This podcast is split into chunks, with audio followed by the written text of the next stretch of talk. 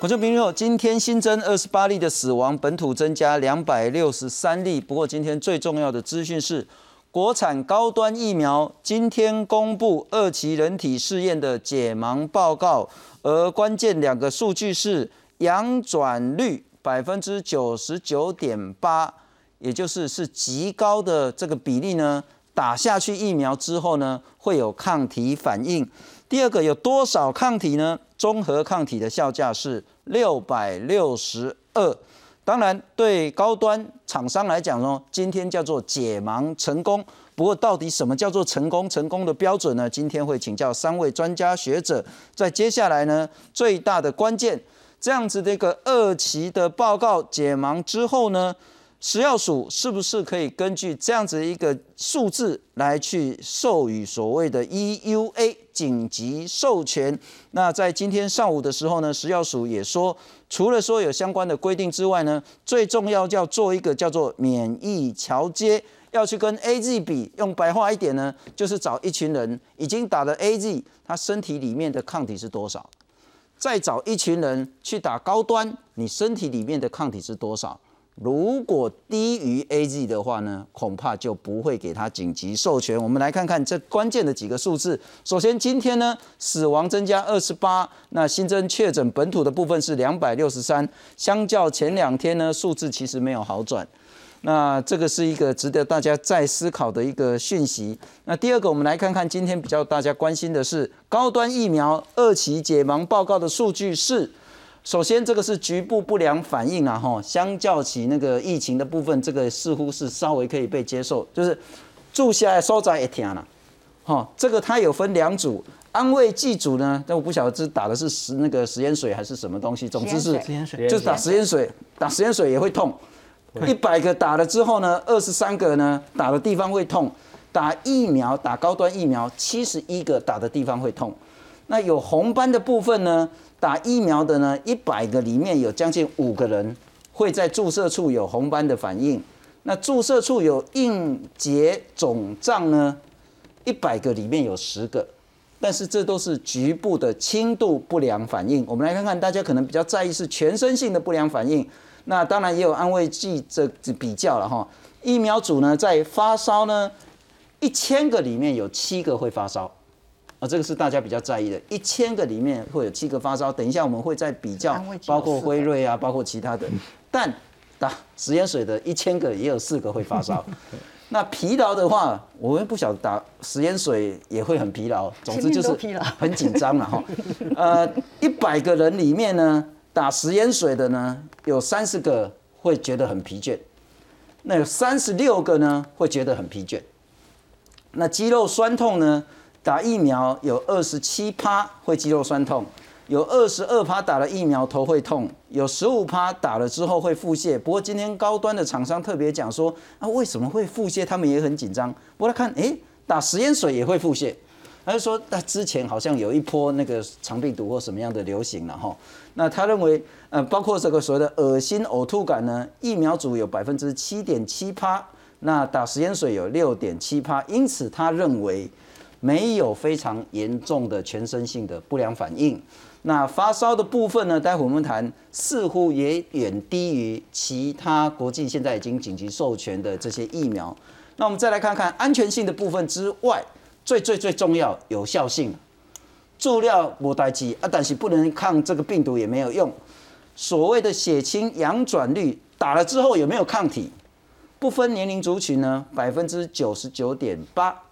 那年轻族群二十到六十四岁呢，百分之九十九点九，那将近是百分之百有这个所谓的那个抗体反应了。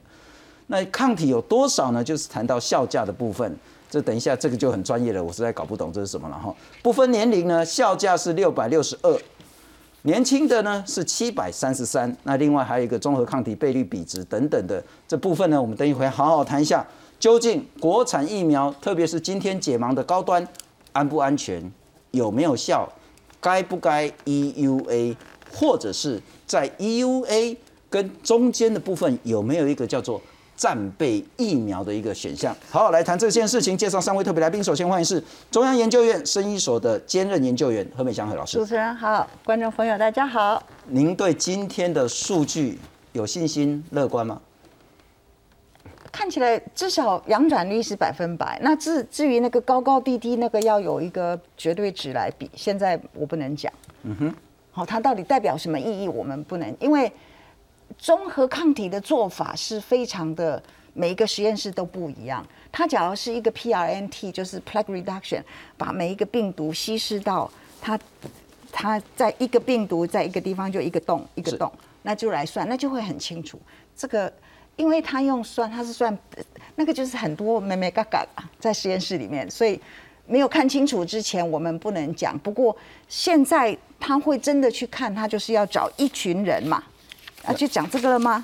他找一群人，就是把国内已经打了 A G 的人，那就是意思是我都是我们台湾人哦。然后呢，我我我打高端的，但现在高端的，然后就把 A G 打了两剂的人，那第二剂的四个小时、四个礼拜之后拿来，然后就血清，然后用同样的方法来比，然后再来比它的值，那比值是多少？那就是一定要一或者以上。那因为你一堆人，你去比他的这个 titer，它有一个信赖区间，所以这个最低的信赖区间不能低于那个比值不能低于零点六七，所以反正就是要一或以上。OK，那你那个信赖区间不能太大，太大就搞到很低的时候就不行。那信赖区间的大小大概跟。啊，受试者的人数有关，所以他四千人应该没问题。那何老师至少有两千人。我们今天会一整集都谈这个安全性、有效性，所以我们把节奏稍微放慢一点点哈。好，那我今天请教你，大家可能需要一些比较不那么专业，但是观感或者是信心问题。纯粹就解盲论解盲，纯粹就二期的报告论二期报告。今天的解盲是否成功？解盲成功啊，因为。没有打疫苗的人是零，那有打疫苗的人抗体是九十九点九啊，嗯哼，就是九十九点九，非常成功，呃，算是很成功，很成功，因为它有四倍样，四倍的上升。接下来食药署就可以认真考虑是否要给他 EUA，那他在做一件事情，那 接下来。显然，呃，包括说什么，呃，要有一个月的观察，受试对象要超过三千个，或者是中位数要有两个月，这个都已经达标了都有了。唯一一个就是要找一群人，我不晓得那个是多少人，打了 A Z 之后，然后找他的血清的抗体，跟找一群人打了这个高端之后，找他的血清抗体，如果高端的血清抗体高于 A Z，就可以给他紧急授权。等于。或等于然后不低于不低于这样子标准合不合理？有没有放水？呃，这个要讲一段历史，这个大概不不能说这样子随便说，因为大家都已经对这样子的作为很质疑。这样子就是说，呃，在因为 COVID-19 很紧急的发生，然后一发生的时候就很多人去做疫苗，其实是确实是真的，在呃武汉封城。一月二十四号封城之前，他们就开始做疫苗了，包括国内的一些厂商我知道的，所以真的是人家很警惕，知道这是很严重的事情。那呃，去你你回归到去年一月或是二月的时候，谁也不知道什么疫苗、什么技术会会过，知道说 mRNA 跟这个呃这个这个。病毒载体的疫苗，它的它的时程会比较快。可是人类在那个之前，在二零二零年之前，没有一个疫苗是这种基因疫苗做出来的。所以其实每一个都是觉得有点在赌嘛，那没关系，就是大家都努力，两百多种不同的疫苗在不同的地方都一直研究，所以这是做疫苗的人的他的努力，所以我们都不能回头去说你选多了、选错了，都不能这样子讲，是，因为每个人就尽他所能，是。他的知识、他的资源，因为你被疫苗研发出来了，你没有能力制造也没用，是，所以你要说哦，我有什么样的产房，我可以制造什么，然后我怎么做，所以这是。大家就是各各其所能了哈，所以呃这样子去做的过程里面呢，所以我们就是看说，那呃在这样子的过程，那就哎就有一些技术真的脱颖而出，那些比较创新、平台，真的我们预期它是快的，它就真的都成功了，也是有失败的啦，DNA 也失败了，有一些。那但是现在就是几个 RNA 成功了，那这个腺病毒腺病毒也成功了，而且有好几个。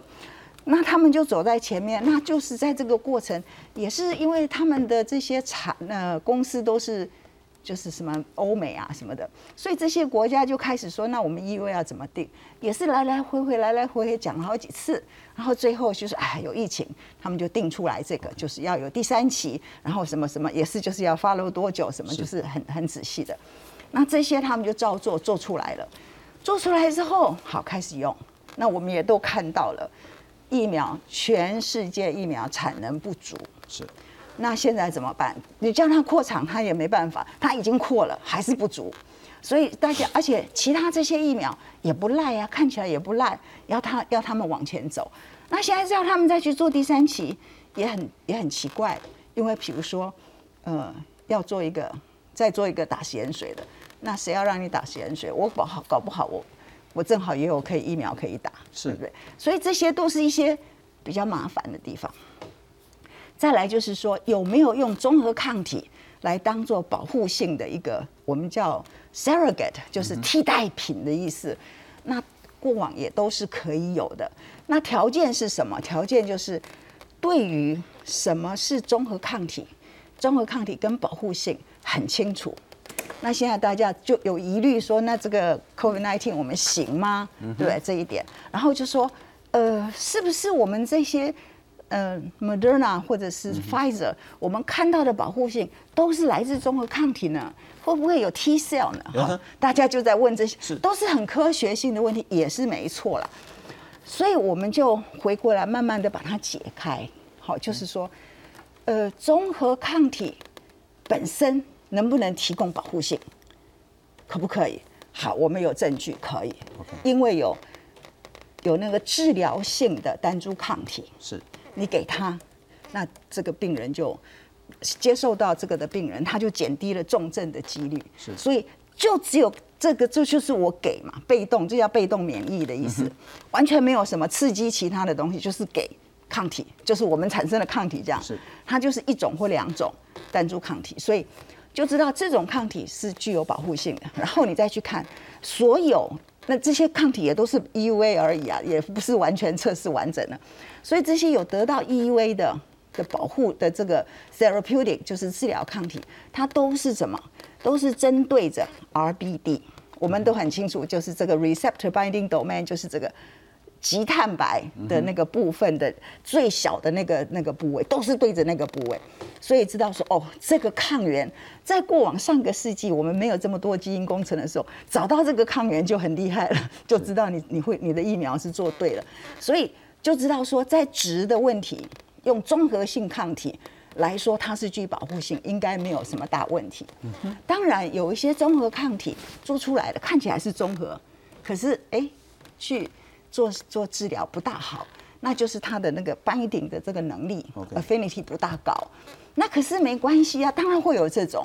可是因为我们血液里面，我们得到疫苗之后产生的抗体是一个综合的很多种单株抗体，所以都是不好。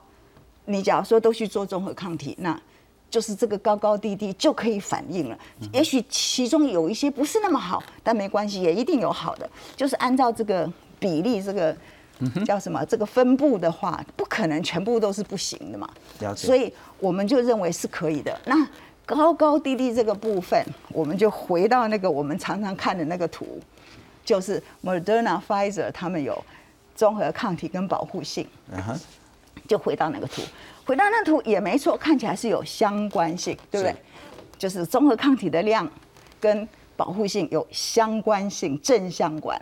好，直接用有什么问题？这直接用就是为什么我今天你说这个数字好不好？我说我不知道，因为我们不知道它是绝对值是什么，怎么做出来的。OK，所以我们就要用一整个方法。所以我们就建议说，好，那这个我们食药署就建议说，好，那我们就是 A G，为什么选 A G？不是因为它是最好或最坏或什么，因为我们国人有现在打的就是 A G，就是我们有的就是拿得到的就是 A G，而且他还定说六十五岁以下。我猜是因为没有六十五岁以上的人，医护人员都是六十五岁以下，是，所以拿得到的啊。他就是这个时候，我们就是资资料慢慢收嘛，也不要那么急，并不表示他未来不肯再收、不肯再看嘛，对不对？所以呢，他就就说，那拿来之后，用一个同样的方法来比，嗯哼，然后做出来的 title 之后就可以互相一除。到底是我比你大，还是跟你一样大，或比你小？嗯哼，是这样子才可以做得出来。所以以这样子的方式来做，行不行？我认为是可以的啦。好，你你刚讲的，其实我大概大概只听懂了八成啊。真的，八成已经不错了耶。还有两成，我等一下再多请教你一点。八成已经很好了。我是很认真听，我才听得懂八成。来介绍第二位特别来宾，星光医院的副院长洪子仁洪副院长。主持人好，各位观众大家好。乐观吗？到应该是讲说，因为我不是这方面的专家哈，有但就工位的角度，对对对，就是说这个我们不不太敢去评论，因为这个还是专业的学者专家他们，因为这毕竟免疫这是很很这个免疫是一个很很高深的一个一个学问嘛哈。那但是就是说，我们单从我们工位的一个角度来看，当然看到今天哈这个解盲的一个成功，当然基本上是觉得还就是不错的一件事情，这是事实嘛哈。那当然就是说，我我我只能说要跟观众朋友分享是说，因为这个呃这个呃这个疫苗本身，它在一期、二期、三期的一个过程之中哈，事实上他们今天解盲，我倒是可以跟大家讲一下这种比较简这个基础的，就是说，哎，为什么叫解盲哈？其实可能跟观众朋友稍微说明一下，他所谓解盲的意思就是说，他的这个实验组跟对照组本身哈，就是去执行这个实验的，跟被。被实验跟对照组的这些收测的一个对象，其实都是完全在不知情的状况下。打针的人跟被打针的人都不晓得。哎，被打针的人跟被打针的人，没有人知道，就是双方，都没有人知道，就是大双方都不知道说他的一个他的这个暗号所代表的，对他的暗号的所代表的意思，跟他是打哪都没有人知道。那只是说。这个透过这个实验收集完成以后，那他们透过一个公好一个公正的一个单位把它打开来，然后回归到哦实验组跟对照组，然后再去做数据的一个分析跟统计，那所呈现出来一个数字嘛，吼。但是起码就是说，从我们的角度是也是看到说，看起来就是它的安全性看起来，起码到目前这四千三四千个人嘛，吼，因为这些人都在台湾，那到目前看起来安全性没有什么特别的一个呃一个一个状况。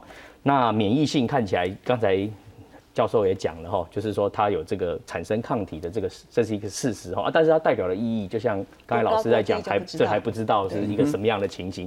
那当然，对这个民众来讲，他们应该比较关心的是说，那这个打下去到底有没有它的保护力的效果？是，就是说，哎，它到底它避免重症跟重症住院死亡，就我常讲的，我们疫苗打的目的。哦，就是说，除了说，哎，可以避免被感染，这是一个指标以外，但是最重要是避免重症住院跟死亡。那这个到底有没有达到这个效果？就是刚才老师在讲后面的，哦，它那个保护力的状况是如何？那可能还是要由学者专家他们再去设计，好，去用什么一个方式去能够比对，才能够让民民众了解。然后，那我觉得最最重要的是说，这个国产疫苗虽然我们现在对疫苗是需求恐惧。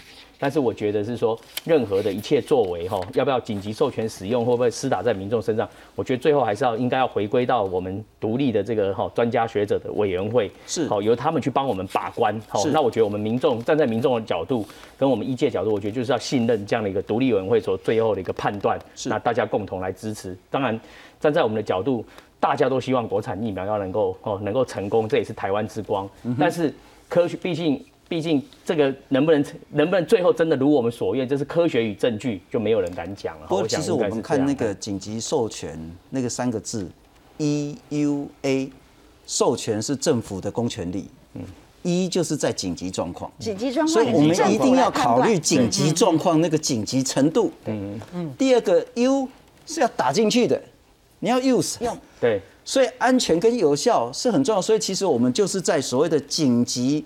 跟安全有效去找一个平衡点，这个是一个很重要的。你不能说，哦，我一定要三期通通做完，那可能台湾人大概就是一个很大的浩劫了。然后，不过我再请教一下林医师，呃，我特别要想请教说，第一个，安全性，那其实我们已经讨论很多次的这种次蛋白，很显然就这种类型的疫苗是会比 mRNA 比腺病毒看起来安全很多，而就今天所公布的二期解盲也是安全很多，安全性我们可以放心吗？就今天的数据跟这样子的类型疫苗，今天看到最大家非常印象深刻的就是那个一般的副作用哈，局部的还有全身性的，看起来都少很多。跟我们这一阵子一直看到的 mRNA 或是腺病毒载体的相比的话，单就一个发烧了哈，在大型临床试验里面，哇，这个高端才零点七 percent，然后大家看 AZ 大概是七点九，那后来辉瑞跟哎，我们现在也有莫德纳了吼，十四到十五哎，现在引起的是差很多了，所以。因为因为老美香老师说过，蛋白质疫苗是我们很熟悉的疫苗哈，是它其实大概副作用就是这种层级，我们很熟悉它哈。反而我去年是看到 A Z 跟这个 N I A 哦，他们的副作用不良反应比例好高哈。那所以这样子的马上的安全性大概是。真的比较低，这个其实是蛮有吸引力的。假如对，也是蛮多民众是很担心不良反应，会有点惧怕施打嘛。这一点好像还蛮有吸引力的。稍微打岔一下，林医师，我们可能再看这个数字，再请教您的意见。然后我们来看看，我们大概最担心就是发烧。疲倦啊，肌肉酸痛，甚至头痛、绕晒，我觉得这个勉强还能没有哦。打那个呃辉瑞疫苗啊，莫德纳疫苗，它可以疲劳，就是这样累两天，所以才要有叫做打疫疫苗。那我们等一下提到肌肉酸痛也可以谈。不过我们如果先看发烧的话，疫苗组我们就先不看安慰剂组了哈，我们就只看疫苗组，百分之零点七就是千分之七。对。那疲劳的部分呢，是百分之三十六会疲劳，肌肉酸痛是百分之二十七。我们先记住这个数字。那我们刻意不要把这个并排在一起，因为我不知道比较基准对不对。如果我们依照大概今年二月的时候，呃，包括食药署、包括指挥中心给我们的这个资料，这应该也是国际来的资料了哈。打 A Z，我们看到会发烧的是百分之七点九，嗯，那高端是千分之七，哦，就是差了十倍嘛，哈。那大概是那个辉瑞呢，会发烧是百分之十四，莫德纳是百分之十五，所以在发烧这一个副作用上，很显然高端是低于这三支疫苗的。关节痛、肌肉痛、疲倦呢，不管是 A Z、辉瑞或莫德纳，其实大概都是，你看关节痛 A Z 是二十六，肌肉痛 A Z 是四十四，疲倦 A Z 是五十三。这几个数字，我们再拜托导播让我回到刚刚那一张了哈。相较起高端，看起来高端的数字也比较漂亮。对，那当然。所以在安全性上，我们可以稍微放心吗？而且不要忘记，其实这只是看到发生的比例，其实还有严重度，还有严重跟时间。对对，还有但严重度单独跨博啊。对，在在详细的临床试验里会有规定，像是第几级，会会给那些专家们一到四。等专家看到了再来专家会去看。比方说，我就有进去看。比方说，虽然 A Z 发烧的是七点多哈，是，然后莫德纳哎十几，可是你去看那个发烧到三十九度以上的，哦，那个严重的人也偏多。所以它不但是比例多，它烧的高度也多，也持续的久。所以 N R N 疫苗你要只在乎这个打之后的不良反应哦，那真的是相对于别的疫苗比较严重。但尽管我们看数字高端是漂亮，嗯。但问题是，高端这个数字是由三千多个人体试验所建构出来的，而 A Z 或是莫德纳那些呢，可能这个人体试验的数字都比三千多多很多，一两万。我们可以因 此而打一个问号吗？没差，比较这种只是打完之后的这种，其实这几千人其实就可以获得一个很好的比例的数字，就可以参考了，就够了。那大家比较还会有点质疑的，其实就是。会不会有那种万分之一罕见的严重不良反应？比较罕见的啦，吼。那这个其实美香老师有解释过罕见的，你在莫德纳那个辉瑞上也看不到啊，你做了四万人也看不到啊。如果是十万、百万分之一的，对，你也真的没办法做那么多。罕见就是十万到对啊，十万到二十万啊。OK，好，因此。也许我们比较不需要花更多的力气在安全性上讨论了。那我们再来谈谈有效性的部分然后。请导播让我看一下那个第七章，这个数字也跟刚那个何老师一直在谈到的血清阳转率，就是打了有没有看到这个抗体了哈？四倍，看来是都有了哈四倍四倍上升有。但问题在于说，有抗体是一回事，有没有足够的抗体是一回事。那这个足够的抗体是不是能够足够抵挡病毒？不管是说不会确诊，乃至于确诊没关系，我的症状是极为轻微，就很像一般的小感冒一样。待会也要特别请教何老师，但是我先请教林医师。嗯，六百六十二的 GMT titer，嗯，这个数字到底是什么意思？其实它就是我要强调一点，因为我已经看到网络上很多人在留言说什么 Novavax 是几千，我要跟大家讲那个单位不一样。然后刚刚老师有说哦，综合抗体测的方法，每个实验室它其实没有标准化。它有很多妹妹嘎嘎。对，有有很多很专业的东西。然后为什么 WHO 会开会，然后开到现在，大家想要建立一个标准，可是遇到一些困难，其实就是每一个临床试验，它做综合抗体那个标准都不一样，数字难以比较，没有能力去讲六六二是高或低。对，我们要比较，比方说，我们就用康复者血清，康复者血清到底是多少？就如同那篇 Nature Medicine，它其实就是用跟康复者血清的比值嘛，那个横轴，所以就可以，我们才知道高端这个疫苗到底是在那个横轴是在哪里哈。是。另外一个方式就是今天早上食药署公布了衡量保护力的详细的方式，它其实是跟 A Z 比哈。那我们知道我们布桃的布桃的那一次染疫的员工之后，他们就有做一个临床试验，收集两百个员工打完 A Z 之后。的康复者血清，那这个血清就是要做免疫桥接，然后外部比较。那假如我们这一群高端做的综合抗体，跟这些 A Z 打完的综合抗体，老师刚刚有很快的解释过哈，不会比它差的话，那我们食药署就说，哎，那我们就定一个我们自己的规范，我们就当它是可以算是有保护力的了哈。OK，那可是我自己觉得就是。这个还是有一个问题，就是国际上当然倾向于准备往这个方向走，大家一直在努力了哈。因为老师刚刚有说，不可能大家都去做第三期，现在已经是旷日费时，不太可能这样做了。是。那可是，假如国际还没有定出标准之前，那我们就等于是台湾率全世界之先，先定出了这样 EUA 的标准。我们就把它写成科学文献，放诸于网络上。我们这个不是偷偷摸摸做起来，就是关起门来打狗，不是这样。我们一定是科学，我们会放上去给他们看，然后我们会告诉他们说，之后我们会有什么后续的东西来验证这个疫苗。那这是这是我们国家的 EUV，这我不觉得这不是什么可耻，或者后续要继续去追踪它的 effectiveness。嗯。的或是安全性的大量的报告，就是兰州台湾 number one，没什么好害怕的。没什么好害怕，你就是公诸于世。我们是基于这些、这些、这些原理，就是我在我的脸书写的很清楚。也许中研院的 P 三实验室里面做出来这样子，然后我们是怎么做桥接的？然后我们的桥接摊开来给全世界看。我们的桥接是用我们的人两种同样的人打了这些疫苗，我们来做比较。这没什么不对啊。好，那就是就是这里试着要做，我们是把它更理想化。我之所以我说我听懂了那个何老师八成的数字，是因为上次您拿到这一张给我们看的时候，哇，那个大家其实很在在意，大家也很关心。那这个是我们再把你的资料翻成中文啊，哈，就是把这个我们 X 轴呢是平均综合抗体量，那 Y 轴呢是疫苗保护力。那不要只看一个轴，你要看整个是不是在这一条轴线上有关联性。那包括科兴、交生、A E C 啊、莫德纳呐、和 B N T 啊等等的，是这样子的一个轴性。等一下要特别请教何老师。好，那就二期的报告看起来，我们的高端是在哪一个位置？这是一个。第二个，我们来看看下一章。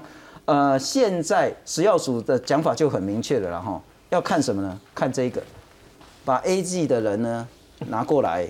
把高端的人拿过来，血清一比较来做调节，同样的方法做，同样的方法，同样的实验室，同样打了之后几天的血清，这个一定要这样子比嘛，然后在科学上才有意义。究竟可行不可行？那接下来呢？恐怕这不是高端的问题，这是食药署跟台湾人民的问题。因为高端讲得很清楚啊，反正 EUA 是你政府的事情嘛，他继续要做三期，啊，你不给他 EUA，他就不能用。那但是呢？到底台湾该不该给 EUA？台湾人民能不能接受？有没有信心？我们来看看。首支国产疫苗宣告二期临床，其中解盲成功。高端疫苗执行副总李思贤对自家研发的新冠疫苗有信心，强调自己和家人都愿意施打，说所有的受试者未出现疫苗相关严重的不良反应。在全身性不良反应身上，发烧比例即疫苗组为零点七，安慰剂组为零点四，并未发生与疫苗相关之严重不良反应。高端的候选疫苗。确实展现出次单位疫苗良好的安全耐受性。国产高端疫苗二期解盲成功，接下来就是直接将二期解盲的数据及报告向卫福部食药署申请紧急使用授权。总经理陈灿坚强调，重组蛋白的品质较可靠，安全性及耐受性高，符合紧急授权的标准。不过缺三期临床试验，并未公布保护力数据。不过陈灿坚再三强调，疫苗安全性没问题，会尽快申请紧急授权。我们的受试者。那么是超过三千人，也也就是说，我们是符合它第一条的标准。同时呢，我们也在接种后最后一季，那么最终一个月。特别呢这个发烧部分呢，那比例非常的低啊，小于百分之一。不过，立法院联席委员会审查有关两千六百亿元的纾困四点零预算，卫福部书面报告却指出，国内疫苗厂使用的重组蛋白技术开发集成比起莫德纳及辉瑞新冠疫苗来的长，而且难以应付新冠病毒的突变，恐怕会冲击接种国产疫苗的意愿。不过，指挥官陈时中强调，研究都还在进行中，会随着疫情状况调整策略。是 mRNA 的它的一个变化的速度哈是最快，好，但次单位疫苗哈仍然有它的一个变化的可能性，在未来那新的变变化，那我们的策略就随着来做一些相关的一些改变，不管是打第三剂。陈时中表示，解盲结果跟紧急授权使用无关，因为还需要合并其他研究和科学数据，经综合判断后才能送审，在通过后才能拿到紧急使用授权。至于高端疫苗三期临床试验，则强调一定会做，最大的目标就是取得国际药证，只是成本相当的高，不排除在友邦国家或好发率较高的地方做。记者黄立伟、谢奇文台北报道。来，何老师请教您，大概我们没有办法把那个高端放到疫苗保护力，因为它要三期才有这个数据。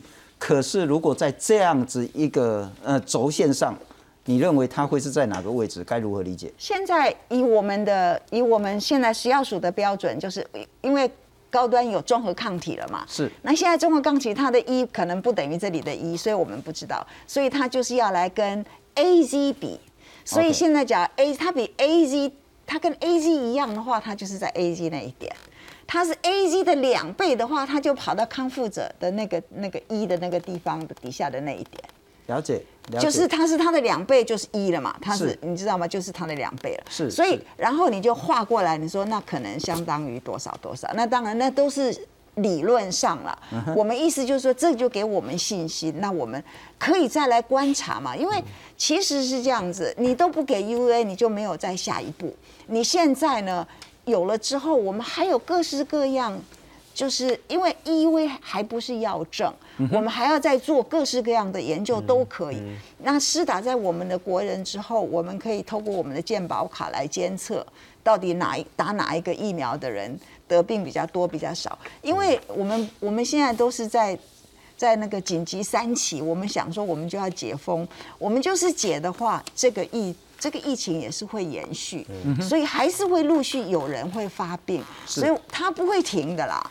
它会多一点少一点，我们看得见，感觉多一点少一点，它不会真的停。所以在这个打疫苗的过程，它就可以一直有有，我们就可以收集资料嘛。是是是，不，我再请教何老师了哈，我们再整理一下不同这是我写过的，是我以前讲的。对，那不过因为何老师您的意见刚也阐述的相当清楚，我们来看看另外一个台大医院临床实验中心的主任陈建伟陈老师，那他也是疫苗非常非常重要的一个学者医师，那他说呢？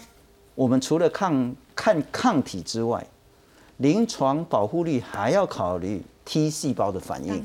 我把它讲白话一点了哈，抗体非常非常重要，但它不是百分之百对付新冠病毒的唯一要件。是，嗯，你有了抗体，不代表说你就不会被确诊；你有了抗体，不代表说你就不会变重症。你还得在临床上，就很像说，好，我们今天看的这本书。最少我会可以拿八十分，但我看了这本书就一定能拿到八十分吗？不必然，我还是要考完试再说。我要临床上看到打了这个疫苗是不是真的不会被确诊，是不是确诊之后不会变重症，我还要看临床的部分。那打疫苗之后的综合抗体呢，是比细胞反应更容易测量，所以可以被当做所谓的替代的疗效指标。但是英国、美国跟欧盟 EUA 的条件不是看综合抗体哦，而是要在临床上看到这个疫苗能够有效的预防新冠肺炎。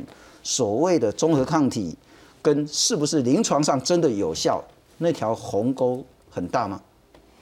啊，有一点，就像我刚刚解释嘛，就是一我们看到的这个保护性，可能有一部分是来自 T cell，所所以那假如说我们打的疫苗没有 T 细胞，只有这个抗体，那可能我们就看不到这个保护性，就比它看比它预期的低很多。是，那这个当然有这个可能性，可是我刚刚又给你举了一个例嘛，就是这个保护性，我们也看到。当我们给一种单株抗体，在某一些人，他就可以预防重症了。一种抗体，可是我们打这个疫苗，它是很多种单株抗体，不是一种。是，所以那个的保证，我们认为是比较好的。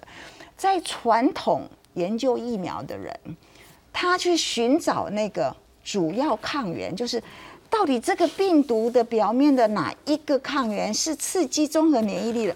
就要找很久，在过往找到了就算有了，不会再去考虑别的东西。在那个年代也没有 T 细胞可以来做检验。当然，确实有一些病症 T 细胞是比较重要，我完全同意它这个是可行的。但我是认为你去考量说一种单株抗体就可以保护某一些人。他免除重症、免除死亡，就有蛮高的比例。那我们很多种抗体都是用综合抗体，所有的综合抗体也都是针对着这一个抗原，就是这个抗原是哪个抗原？就是 RBD，就是这个 S protein，就是我们两家疫苗都有用到的抗原。我我这样从我的角度就完全听懂，就是说我们找到综合抗体，尽管不是百分之百可以确认它百分之百有效。但是我们可以确认，它有非常大的比例是有效的。对。那回到现在的 EUA 的那个一，是回到现在台湾的疫情，是回到我们每天死大概是二十多个人的情形下，嗯，我们该不该因为我们还没有百分之百确定这件事情，就？卡住 EUA，这个是一个公共卫生很重要的概念。但我再请教一下副院长。我们应该对不起，我们要回到那个陈建伟刚刚说的，他要等 WHO 刚刚那一张。哎，请请请那个他要等 WHO 公布。嗯，WHO 不会公布。我看到，因为我们一直告诉你这些 data、这些数字之间是不能相比，它所有的就是这个，它不会公布。但是他可能会公布什么？他可能会公布一些方法，就像我们现在做的方法。OK，你你懂我的意思？他不会公布标准，但是他会公布一些。这个 cut off 就在这里，就是一上就有保护性，一下就没有，不会，因为这里这里的相比是不是很公平？不，何老师，我们上次也谈到，其实就是现在 WHO 正在讨论。那如果我们因为反正我们现在等那个那个那个桃园属立医院等那个 AZ 的样本。可能要等到六月底了，嗯，我们就是等看看 WHO 会不会有一些新的，不管是标准也好，方法也好，资讯也好。我们不用等，我们在等我们自己的资料，就你就不会听到任何资讯。要有那个东西之后，他才会去开开这个会议来决定给不给啊。所以本来就是在等我们自己的资料，我们不要去等 WHO，他没有资料。某种程度是我们在等 WHO，WHO 在等我们。我我们提供资料比较 OK 啊，不过我再请教一下副院长然后，我们来看看另外一个，我们有没有另外一种可行的路？嗯，其实大家不是很在意说是不是那个这个高端可以拿到正式的药证，是不是所谓的三期要做到完？大家在意的其实只有一件事：减少人民的丧失，疫情的有效控制。嗯，如果这支疫苗很可能有帮助，我们可不可以用一个所谓的？兼顾紧急跟安全的情形下，这时候包括苏益仁、包括陈培哲呃老师，他们都有提到一些想法。苏益仁讲说，那你在用战备疫苗，其实陈建仁大概也是这个想法。我们不用完全的 EUA，就不用像那个辉瑞、莫德纳、AZ 一样完全的 EUA，我们可能是给它局限性的 EUA，也就是呢，我也许是先生产个十万、五十万、一百万。然后让这些愿意受试的人自己来做，那是在政府的控制下呢，去作为战备疫苗。那这个不是说要去跟那个什么三期临床做完的这个国际疫苗来相提并论，但是我们可不可以把国产疫苗在这个阶段已经做完二期的时候呢，就要做战备疫苗？中研院的院士陈培哲陈老师他也谈到说，有一个叫做扩大可进性的方案，就是那些急需的人呢，先给这样子的一个疫苗。嗯，战备疫苗的概念可行吗？在 EUA 中间的过渡期，这个。我是从另外一个角度看，我觉得这个疫苗哈，在世界各国现在都是一个 trade off 取舍的问题。然后，就像呃前一阵子我们看到，哦欧洲有一些国家，它就是说 A Z 就暂停施打。哦，那为什么？因为他们有 Moderna 有 Pfizer，而且数量很够，所以它确保说这些数量很够的时候，那 A Z。其实当时我们现在还是有一些血栓呐哈等等对三十岁以下的一些疑虑在，所以他们有选择的时候，当然他们国家会做出这个决定哈。那我觉得我们台湾的情况是这样，就是说，基本上如果说这个疫苗哈通过我们国家的 EUV 的紧急授权的使用，但是呢，这个疫苗应该也是说在民众如果在就是说可选择的一个情况之下。哦，就是说，哎，如果我们有其他的疫苗可以选，当然还是民众进。我觉得大部分的民众应该还是会以目前市场上的，我不知道了哈，就是说以 A Z、Moderna 这些已经至少这些已经在全世界有几十亿人打过的、看过的目前的一些报告，大家起码是在这个信任度上、信心上是有这样的情况，因为这个是二十这些现在公开出来这些疫苗都全世界已经打这么多了嘛，哈，那六个月。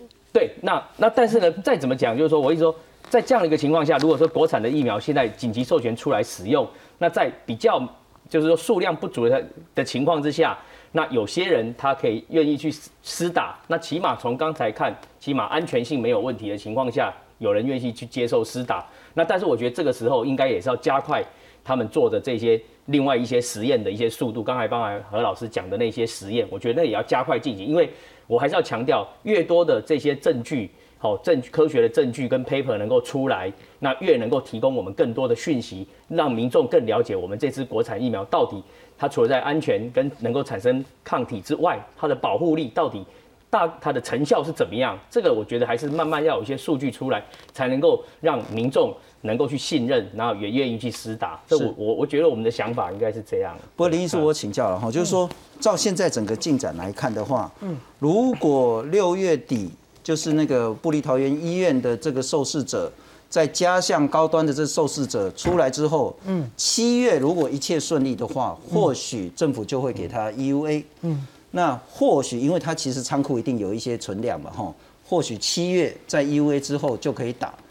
那之后，那个包括高端也讲得很清楚，照现在它的产量，年底可以生产一千万。一千万，嗯。那我想问，我们回到这个顺序了哈。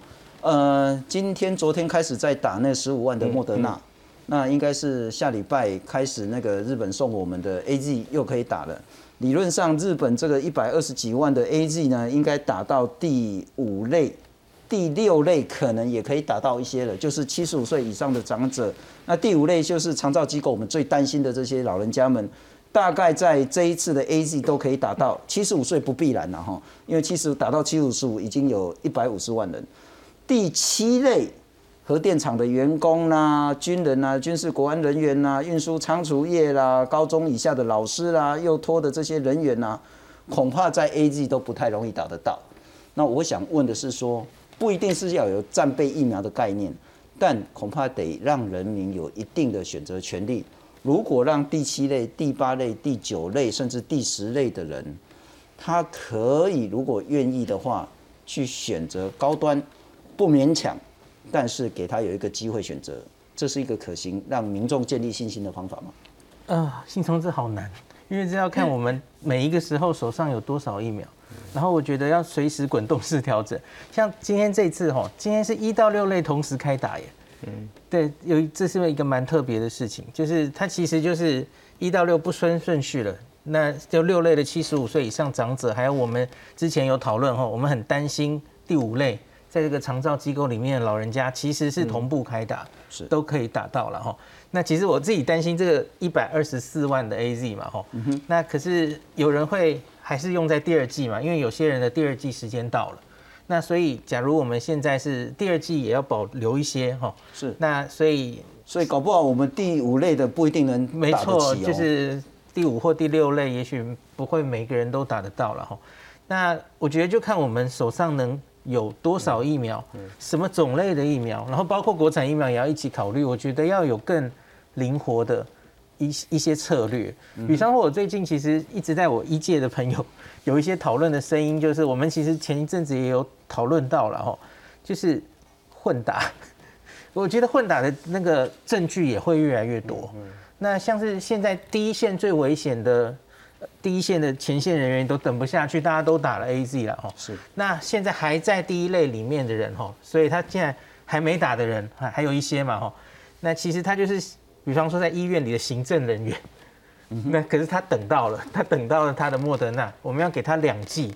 我我自己觉得这个这个不是公不公平的问题，这是我们没有让那些第一线的人面临病毒的人给他们最好的免疫力。我觉得这好像有一点可惜，就是反而是在坐办公室的人打到了两剂莫德纳，然后因为因为后面还有印度变种病毒，大家不要忘了。